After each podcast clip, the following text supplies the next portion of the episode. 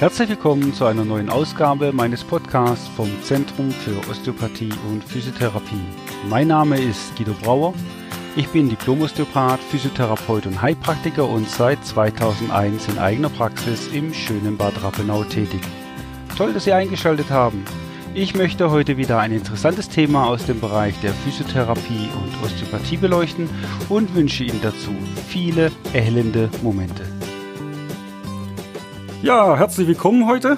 Es geht äh, um das Thema Physiotherapie, eine wirksame Behandlung bei ja, sehr vielen Beschwerden. Und das Thema Physiotherapie möchte ich heute einfach mal etwas näher beleuchten. Dazu habe ich eine kompetente Interviewpartnerin eingeladen, die manche schon kennen von dem letzten Podcast über die Videotherapie.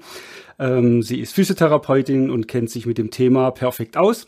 Stefanie Winter, sie ist seit drei Jahren als Physiotherapeutin bei uns tätig im Zentrum für Osteopathie und Physiotherapie. Ähm, ist eine ausgebildete und viel erfahrene Physiotherapeutin und bringt heute etwas Licht ins Dunkle. Hallo Stefanie. Hallo. Jetzt unter Physiotherapie kann sich ja oder können sich die meisten Leute recht wenig vorstellen.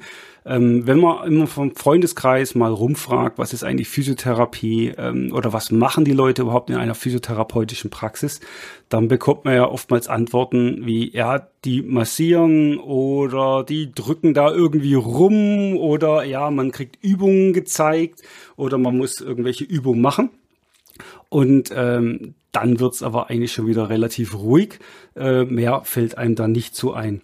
Deswegen möchte ich das heute mal aufgreifen und äh, fangen wir einfach von vorne an. Wie sieht es eigentlich aus, äh, die Berufsbezeichnung Physiotherapeut? Mir denkt's noch irgendwie, war es, früher hieß es, hieß es anders. Äh, gibt da mehrere Berufsbezeichnungen von oder äh, wie sieht es aus? Ja, gibt auf, die, äh, gibt auf jeden Fall mehr. Früher hieß es auf jeden Fall Krankengymnasten. Viele waren auch erst Masseure und medizinische Bademeister. Heilgymnasten hat man auch dazu gesagt und irgendwann hat sich das aber dann auch umgewandelt, dass man das in einen Begriff praktisch gepackt hat als Physiotherapeut sozusagen. Mhm. Und ähm, ja, in Deutschland regelt das Masseur- und Physiotherapeutengesetz seit 94 die Ausbildung zum Physiotherapeuten. Und bis dahin war halt wirklich in den alten Bundesländern noch die Bezeichnung Krankengymnast üblich. Mhm. Ah, dann ist also Physiotherapeut genau das gleiche wie Krankengymnast. Deswegen sagen manche wahrscheinlich auch, ich gehe zur Krankengymnastik und manche sagen, ich gehe zur Physiotherapie, aber beide genau. meinen sie das Gleiche dann letztendlich. Genau. Ah, okay. Gut, ähm, wie, wenn du jetzt Physiotherapeut werden willst, wie, wie lange dauert überhaupt so eine Ausbildung? Was muss man überhaupt können, äh, um sich als Physiotherapeut bezeichnen zu dürfen? Kann das jeder? Lerne ich den einfach an oder zeige ich dem mal ein paar Griffe, wie das geht? Oder was muss der wissen? das ist eine sehr gute Frage, die ich auch sehr oft gestellt bekomme. Ähm, wir lernen tatsächlich wirklich drei Jahre ähm, ist eine Ausbildung. Innerhalb dieser Ausbildung haben wir eine schulische Ausbildung und auch Praktikas dabei. Ähm, das teilt sich dann je nach Schule unterschiedlich auf. Und man kann sich ganz normal mit einem Realschulabschluss äh, bewerben. Und damals bei uns, glaube ich, war es auch noch so, dass man sich mit einem Hauptschulabschluss und abgeschlossene Berufsausbildung bewerben konnte. Hm, da hat man ja auch mittlere Reife dann quasi ja, oder den gleichen genau, Status, ne? Mhm, genau, also okay. das reicht völlig aus und dann diese drei Jahre. Mhm, okay. Und ja. was lernt man dann äh, alles da drin? Also wie, wie, wie muss man sich das denn vorstellen? Sitzt dann drei Jahre in der Schule und dann werde ich auf die Leute losgelassen? Oder? Nee, wie schon gesagt, also das teilt sich dann auf mit Theorie und Praxis. Das bedeutet, dass man erstmal so, bei uns war es zumindest so, ähm, die erste Zeit in der Schule lernt, die ganzen Grundstücke durchmacht, Muskeln, Bänder, Sehnen, je nachdem. Ähm, auch Orthopädie, Chirurgie, die ganzen Fächer, auch Pädiatrie, Gynäkologie. Mhm. Was ist Pädiatrie? Ist ähm, Arbeit mit Kindern. Ah, okay. Gynäkologie ist ja die Frauenheilkunde. Mhm. Ähm, das machen wir auch alles durch. Innere Medizin, also da kommt jegliches zusammen. Okay, das ist doch eine ganze Menge, was man da lernen muss. Ja. Wie, wie viel, wie viel äh, Fächer sind es dann nachher, was man so insgesamt hat? Ungefähr zwischen 35 und 40 waren das. Wow, okay. Und die werden nachher alle abgeprüft. Zählt hatte, ja, genau. Hm, okay, also man muss eine ganze Menge wissen dann ja, eigentlich schon, ne? Definitiv. Ja, gut. Ich denke auch gerade die Anatomie ist bestimmt auch äh, schwerpunktmäßig. Ja. Aber die Behandlung von so viel äh, Sachen, ja, das hört sich ganz interessant an. Und was hat dich jetzt dazu bewogen? Was begeistert dich äh, äh, als Physiotherapeutin? Wieso hast du den Beruf gewählt? Also ich wusste ehrlich gesagt lange nicht, was ich machen soll, bis ich dann durch einen Bekannten auf den Beruf gestoßen bin, der das angefangen hatte und mir immer davon erzählt hatte. Und ich hatte schon immer das Soziale irgendwie in mir. Ich habe auch früher auf Geburtstagen immer die Leute so massiert und dann haben sie alle immer zu mir gesagt, ja, mach doch sowas. Ich so, nee. Gern gesehener Gast. Ne? Ja. Und okay. irgendwann bin ich dann doch drauf gekommen und ähm, wie gesagt durch den Bekannten und habe mir das Ganze dann mal angeguckt, habe dann auch Praktikas im voraus gemacht, ob mhm. mir das wirklich gefällt. Und daraufhin habe ich mich dann beworben. Und meine Devise war immer, ich möchte Menschen helfen. Ich möchte Menschen in Anführungsstrichen heilen. Aber ja, das hat sich dann ein bisschen anders rausgestellt, aber ich helfe immer noch. Ja, aber ja. heilen und helfen kannst du ja immer noch sehr gut. Ja, aber ich wollte die komplett gesund machen. Ach so, also all, allheilend, okay. Ja. ja. das wird dann natürlich schwierig, ja. Aber ich denke, wenn man den Leuten helfen kann, die Lebensqualität wieder hochzufahren, ja, äh, ist genau. es schon mal sehr, sehr viel wert. Ne? Genau. Jetzt gibt's ja so äh, verschiedene Fachrichtungen. Man liest ab und zu Sportphysiotherapeuten, dann wieder äh, die normale Physiotherapie. Jetzt hast du schon gesagt, ihr habt da ganz viele äh, äh, Ausbildungen gehabt, auch in innerer Medizin, in Chirurgie. Wo kann ein Physiotherapeut überall arbeiten? Nur so in der Praxis oder, oder was gibt's da für Möglichkeiten? Das war auch so ein Punkt, warum ich mich für den Beruf entschieden habe, weil es einfach so ein breit gefächertes Spektrum ist. Ähm, also Einrichtungen wie Krankenhäuser, Rehas, Praxen ähm, sind die gängigen, würde ich jetzt mal behaupten. Aber auch, wenn man eher in die Sportrichtung gehen will, mit Vereinen zusammen. Ähm, Im Fußball, das größte Beispiel, sag ich jetzt mal, Boxen, je nachdem. Mhm. Also da, ja, da sieht man die Therapeuten ja. immer am Spielfeld ja, dran stehen. Ne? Genau. Ne? Genau. Ja gut, das kann sich jetzt jeder vorstellen, so im Sportbereich. Und wo ist der größte Unterschied zwischen Arbeit im Krankenhaus und in der Praxis? Die machen ja bestimmt unterschiedliche Sachen. Schon allein von den Patienten, äh, die vielleicht frisch operiert worden sind und die, die dann in der Praxis äh, später sind. Also wie gesagt, im Krankenhaus, da mobilisiert man dann eher die ähm, Patienten dann wieder so weit hin, dass sie ähm, im Alltag die normalen Sachen erledigen können. Ähm, das heißt, nach frischen OPs aus dem Bett raus mobilisieren, Neu Gangschule, Treppe hoch, Treppe runter. Und in der Praxis ist es dann eher so, dass die Leute kommen mit ähm, Rückenbeschwerden, Schulterbeschwerden, Kniebeschwerden. Das ist auch einschränkend, aber ist nochmal anders und nicht so neu, wie soll ich das sagen, ja, neu, ähm, wie jetzt im Krankenhaus nach frischer OP mit mhm. frischer Wunde. Mhm, okay. Ja. Da sind aber bestimmt viele Ängste da, wo die haben, ja. aufzustehen, auf die frische OP äh, äh, draufzustehen, wenn sie jetzt künstliches Hüftgelenk bekommen haben, aber auch nach einer Gallenoperation, denke ich, ist das ganz äh, ja. wichtig, ne? dass die wieder lernen zu laufen. Ne? Ja. Okay, ja. Ähm, welche äh, gibt es eigentlich auch Krankheitsbilder, äh, wo man jetzt nicht sofort dran denkt, ähm, in der Physiotherapie äh, zu behandeln? Also wenn ich bestimmte Sachen habe, wo man vielleicht dann doch auch zum Physiotherapeuten gehen könnte? Auf jeden Fall. Wir werden immer unterschätzt, so ein bisschen, finde ich. Okay. Also so Krankheitsbilder wie zum Beispiel Kiefer oder Migräne. Da gibt es dann wirklich ähm, speziell ausgebildete Physiotherapeuten, auch bei uns. Ähm, Kinder zum Beispiel mit Wirbelsäulenverkrümmung, wo man Skoliose nennt ähm, wo man dann den Eltern auch halt Handlungsmöglichkeiten zeigt, wie man dann damit umgeht, mit dem Korsett dann vielleicht umgeht und so weiter. Also solche Krankheitsbilder, wo man eigentlich im ersten Moment nicht so wirklich dran denkt, ja, mhm. zählen auch dazu. Ja, okay, das ist auch ganz interessant. Ich glaube, da müssen wir mal einen extra Podcast über die Krankheitsbilder machen, was ihr dann so in der Physiotherapie gerade vielleicht auch bei Kieferpatienten, das hat bestimmt mit Sicherheit äh, kaum einer auf dem Schirm, dass man bei Kieferschmerzen was machen kann. Ja. Oder bei Migräne, dann nehmen ja die meisten ja. dann nur Tabletten. Richtig. Okay. ähm, wie ist es jetzt eigentlich so mit der, mit der Wissenschaftlichkeit? Äh, es gibt ja oftmals so äh, Sachen, äh, die werden so in die esoterische Ecke gedrückt.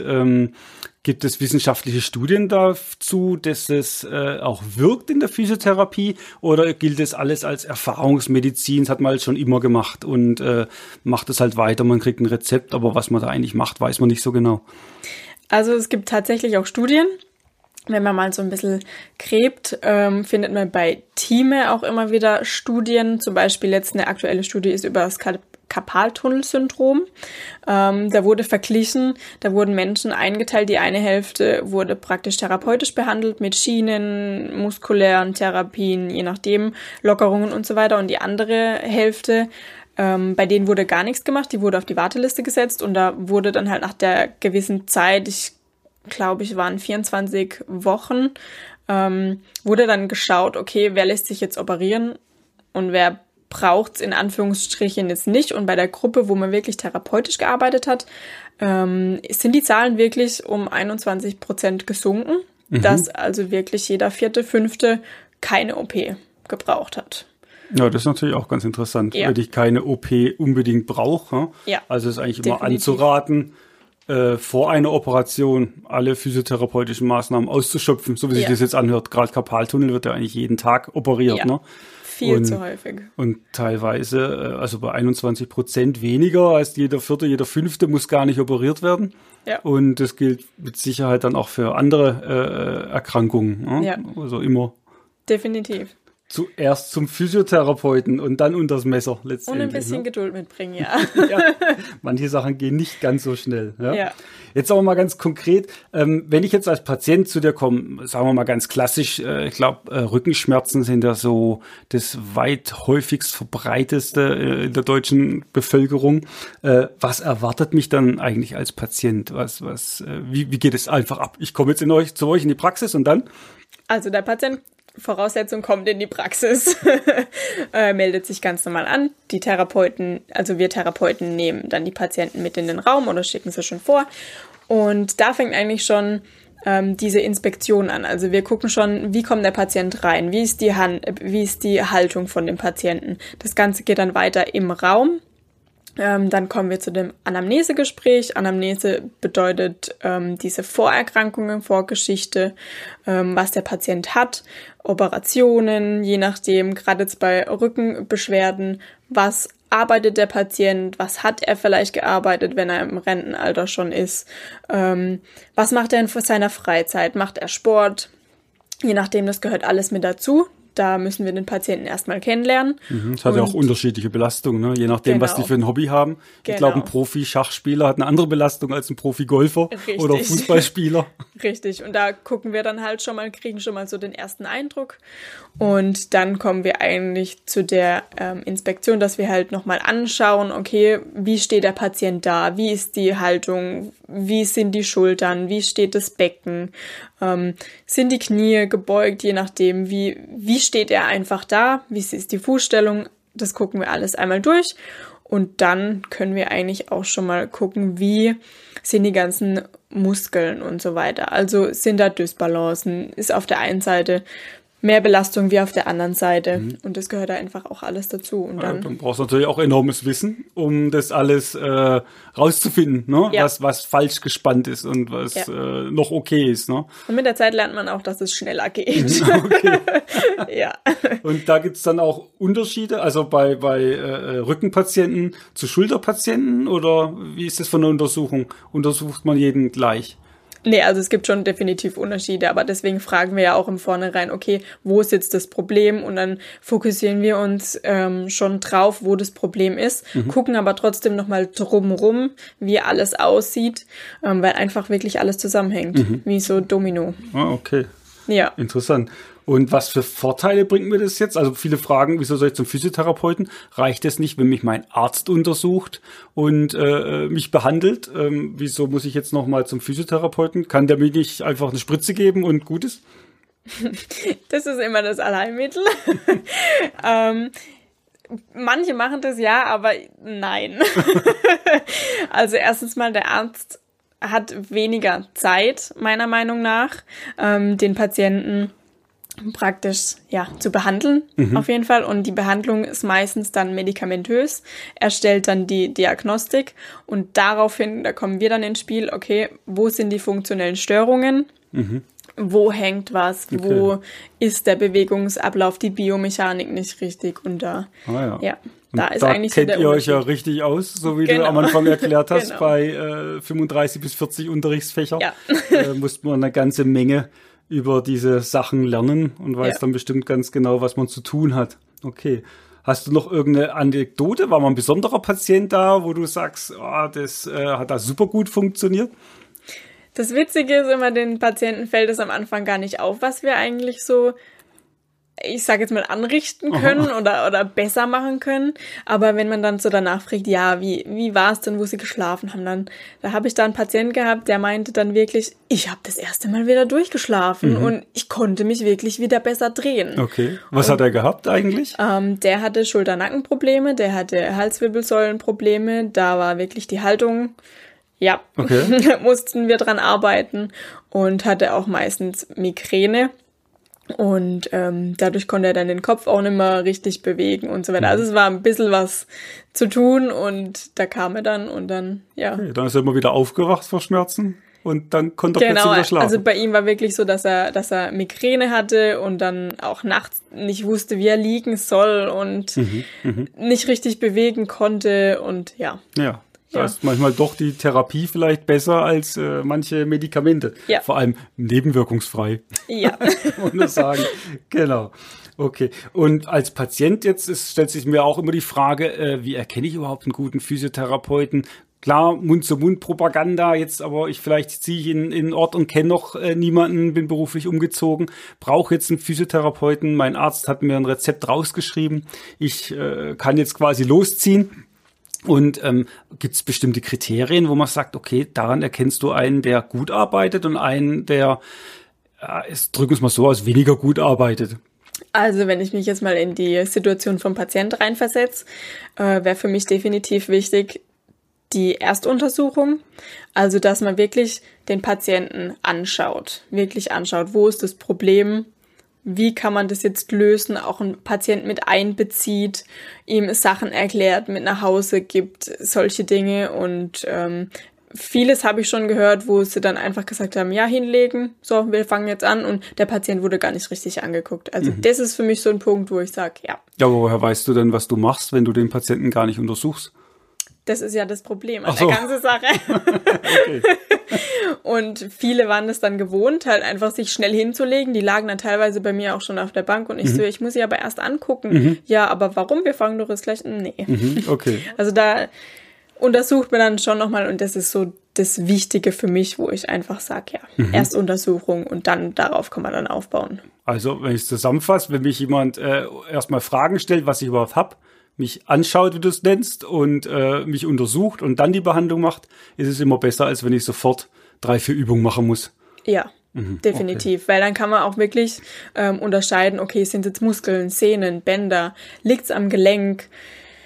Ja, also ja. da kann man dann wirklich differenzieren und dann kann man spezifisch arbeiten. Ja. ja, ja, und dann geht's bestimmt auch schneller, ne? richtig, als, als richtig. Äh, wenn man nur Übungen macht. Ne? Und wenn der Patient dann auch mitmacht, auf jeden Fall. Ja, super. ja, das hört sich alles sehr interessant an und ist doch umfangreicher als äh, die Wahrnehmung eigentlich, wo wir am Anfang gesagt haben, das äh, Kneten und Übungen machen. Ne? Ja, da steckt schon genau. deutlich mehr genau. dahinter. Vor allem die Ausbildung, das ist schon, äh, glaube ein harter Gang. Ne? Ja, wie viele Jahre geht es dann insgesamt? Drei Jahre. Drei Jahre. Drei Jahre. Okay, da muss man dann schon was gelernt haben in den drei ja, Jahren. Ne? definitiv.